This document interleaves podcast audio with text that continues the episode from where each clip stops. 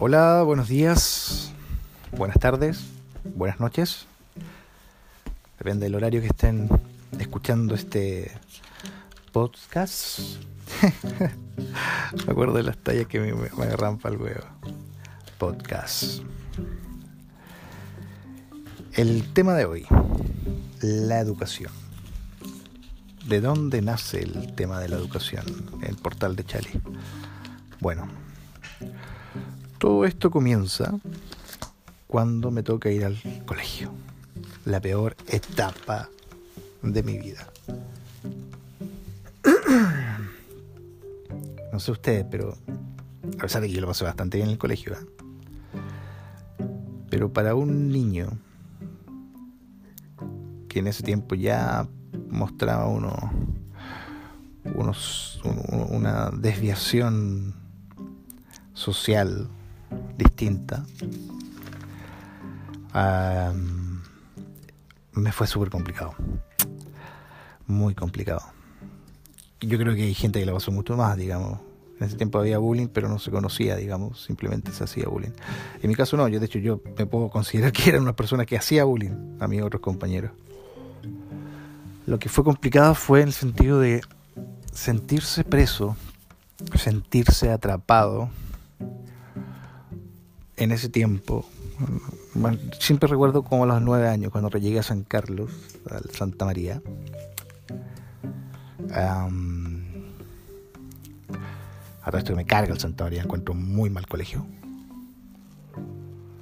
Eh, pero también quería detenerme ahí. Este, este asunto de la educación eh, no, no es atacar ni al Santa María, ni ni a los profesores, ni mucho menos, ni, ni que me desahogo con respecto a ello. De hecho, yo soy hijo de una profesora, digamos. Eh, porque en el fondo ellos, ellos tampoco les contaron cómo era la película realmente. Entonces también son víctimas de esta educación prusiana, esclavista, eh, que en el fondo lo que, lo que busca es tener gente útil para el sistema industrial que se había implantado en esos tiempos, digamos. Entonces, eh, volviendo al tema de, los nueve años, cuando llegué a San Carlos, em, fue complicado. Fue complicado la adaptación en el sentido de que yo venía de Santiago y resulta que eh, me encuentro con un colegio de monjas muy, muy, muy prusiano. Eh, estuve ahí hasta segundo medio, si mal no recuerdo. En el cual tuvo momentos muy agradables, tengo compañeros entrañables, hubo momentos bonitos, lo pasé muy bien, especialmente cuando quedé repitiendo y llegué al cuarto A. Tengo unos muy bonitos recuerdos en eso. Pero para no seguir desviándome por mi historia personal, sino por un tema de la educación prusiana, que es lo que, es lo que quería hablarles. Em, pero, pero hago esta introducción en el sentido de que, que en ese tiempo, cuando yo tenía 9, ahora tengo 42, me fue súper complicado. Y no sé de dónde venían mis ideas, pero pero encontraba, no me cuadraba ese asunto. No, sé, quizás ya, ya, le tenía bronca la educación porque en el fondo yo quería estar con mi mamá y en Santiago mi mamá era directora de colegio, entonces prácticamente no la veía mucho, entonces quizás por ahí también parte un poco la fobia con, el estudio, digamos. Em,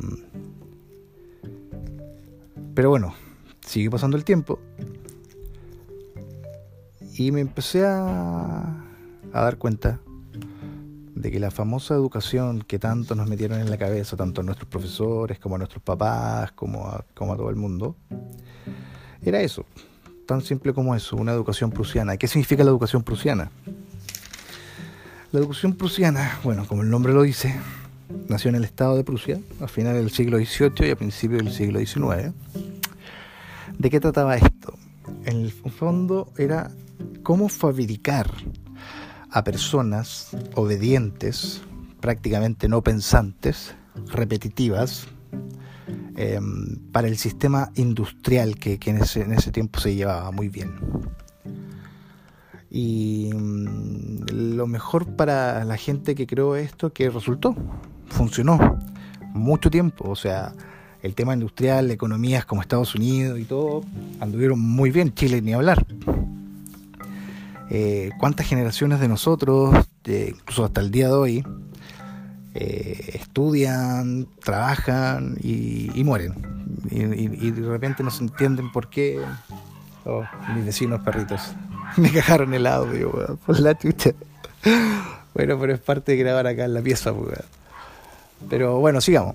Entonces, em, eso, en, en, el fondo, la educación prusiana, lo que no te enseñaron los profesores, y que a ellos tampoco, eh, fue hacer esclavos, así de simple, un esclavo para el sistema industrializado.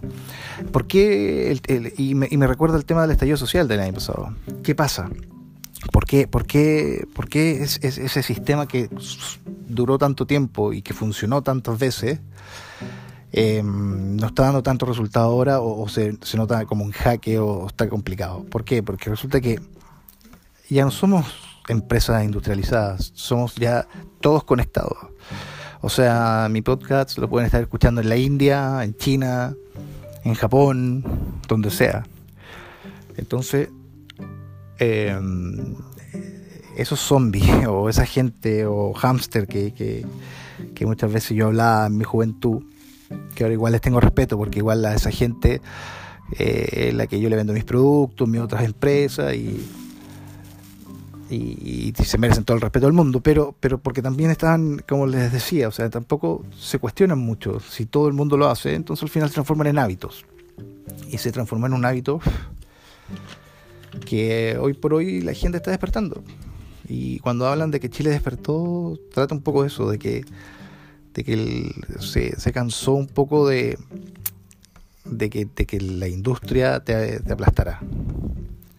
Y con la información global que tenemos hoy día, es em, mucho más fácil.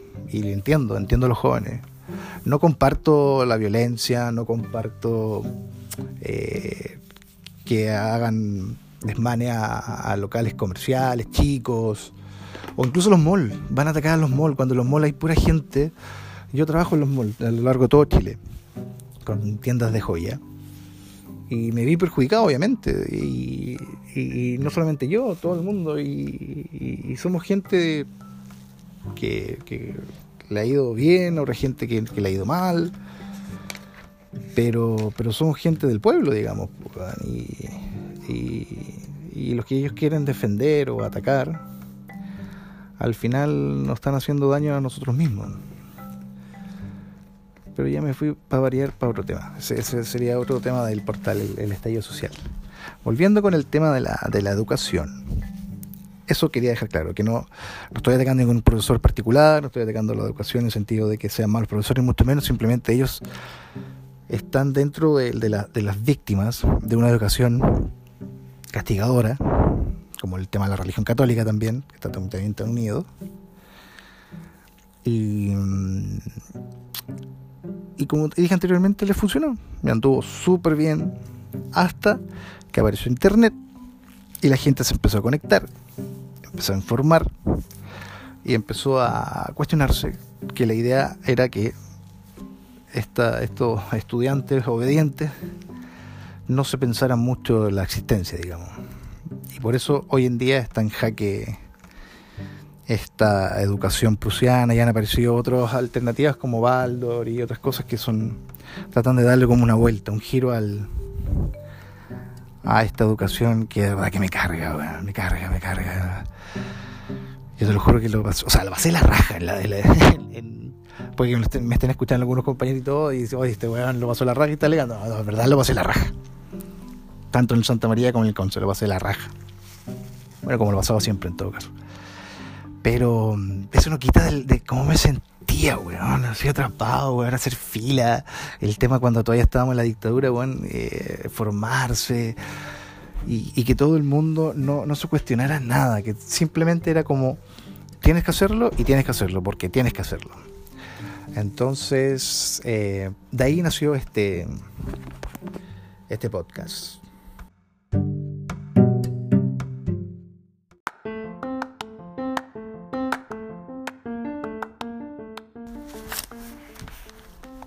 Volviendo a la segunda parte de este podcast, em, quería dejar en manifiesto con el tema de la educación y recapitulando y resumiendo ya em, que en el fondo donde estudiamos y aún sigue eh, ese mismo sistema que lo que hacen es, es, una fábrica en el fondo de, masa de, profesionales educados que ya no está dando el ancho eh, eso, esas personas educadas se están cuestionando en todo ámbito, sean desde el cargo más bajo al cargo más alto, y están valorando el tiempo. Pero eso lo vamos a ver en el próximo capítulo, que se llama El trabajo, eh, con la condición actual, actual perdón, está en jaque. Y, y eso, eh, los voy a dejar con un breve, dura poquito, que como que recapitula lo que yo, les dije. Más ordenado, obviamente, porque yo soy muy disperso. Mm, pero eso, ha sido un gusto. Eh, espero que les haya gustado y, y compártanlo. Coméntenlo si quieren. Tengo la página web también. Me pueden enviar sugerencias, puteadas, eh, lo que quieran. Todo se escucha, todo se respeta. Mm, y, y díganme qué, otra cosa quieren escuchar o qué necesitan. Y estamos en eso. Como siempre digo, ánimo, aunque a un par de meses. Pero. Pero este tiempo se puede ocupar muy bien. Tanto para estudiar como para conectarse con uno mismo, que es, es genial conectarse con uno, yo creo que es el viaje más bacán que he hecho y el más difícil y que me. Y, es la raja, weón. Es la raja. El mundo puede estar acabándose, pero tú eliges estar contento y estar contento. Que, en el fondo no ser preso de las circunstancias, ¿cachai? Eh, sé que hay familias que lo están pasando muy mal, que no tienen ni uno, y, ahí, claro, eh, es terrible, es terrible la situación porque tienen que salir, se pueden contagiar y todo un círculo vicioso que lamentablemente este, sistema también sea, sea como te dijera, eh, acrecentado la diferencia de las clases sociales. Eso también es una cosa que me carga. Pero eso amigos, eh, hoy día hablamos de la educación, el próximo será el trabajo, luego vienen los hijos. ¿Cuántos de nosotros somos hijos del carrete? ¿Ah? O de un touch and go. Hay un estudio que se dice que más del 75%, cientos, un 75% de los hijos en Chile eh, son hijos no planificados. Yo creo que un poco más. ¿ah? Pero todos los hijos son bienvenidos, obviamente. A mí me encantaría tener hijos. Eh, pero como soy bombín no puedo. Eh, oh, me van a retar por eso, mentira, no soy bombín. Pero no. Eh, bueno, en el tema de los hijos les voy a contar por qué no quiero tener hijos. Eh, pero sí son maravillosos. La gente que tiene lo está bien. Al final todas las opiniones son respetables. Luego de los hijos viene la felicidad. Gran tema también. ¿A ustedes les ha pasado que cuando te preguntan, ¿eres feliz? Y uno se queda pensando, cuando debería ser algo, pero ah, instantáneo. Es un tema también. Así que eso, los dejo. Que tengan buen día, buenas tardes, buenas noches. Y.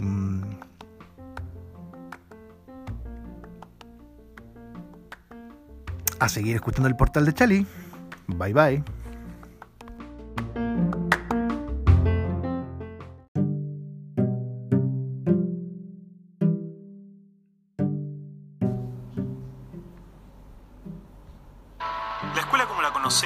nace a fines del siglo XVIII y principios del siglo XIX en Prusia.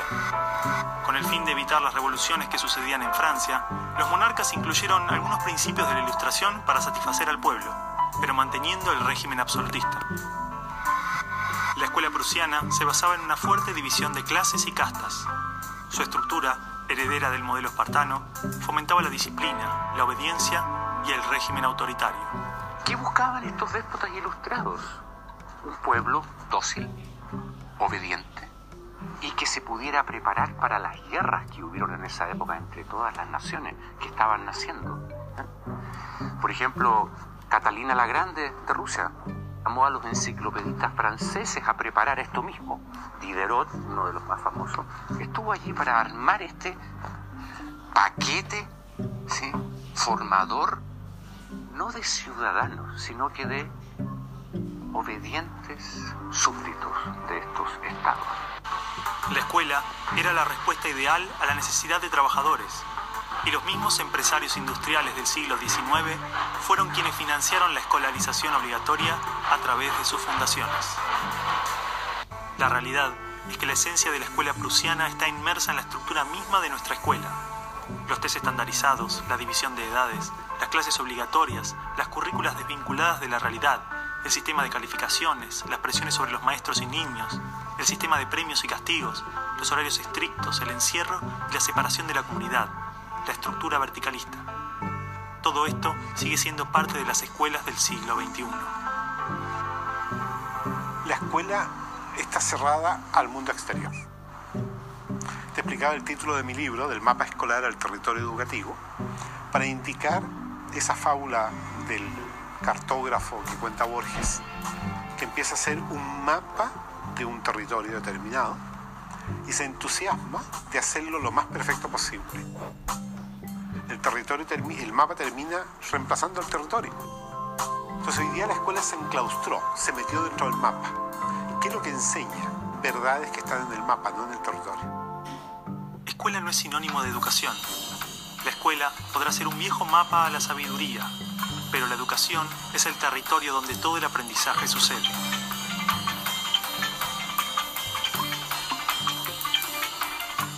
¿Qué es una buena educación? Lograr que la mayor cantidad de niños atraviesen los estándares de calidad, que obtengan herramientas y conocimientos que no les interesan para superar barreras que otros les imponen. ¿No era el objetivo de la educación lograr una buena calidad de vida? Olvidemos por un momento todo lo que sabemos sobre educación, toda nuestra forma de entender la escuela, todo lo que nos han dicho que debemos aprender en la vida y lo que debemos enseñarle a nuestros hijos. Empezar a ver cada cosa a revisarla como si nunca la hubiéramos visto.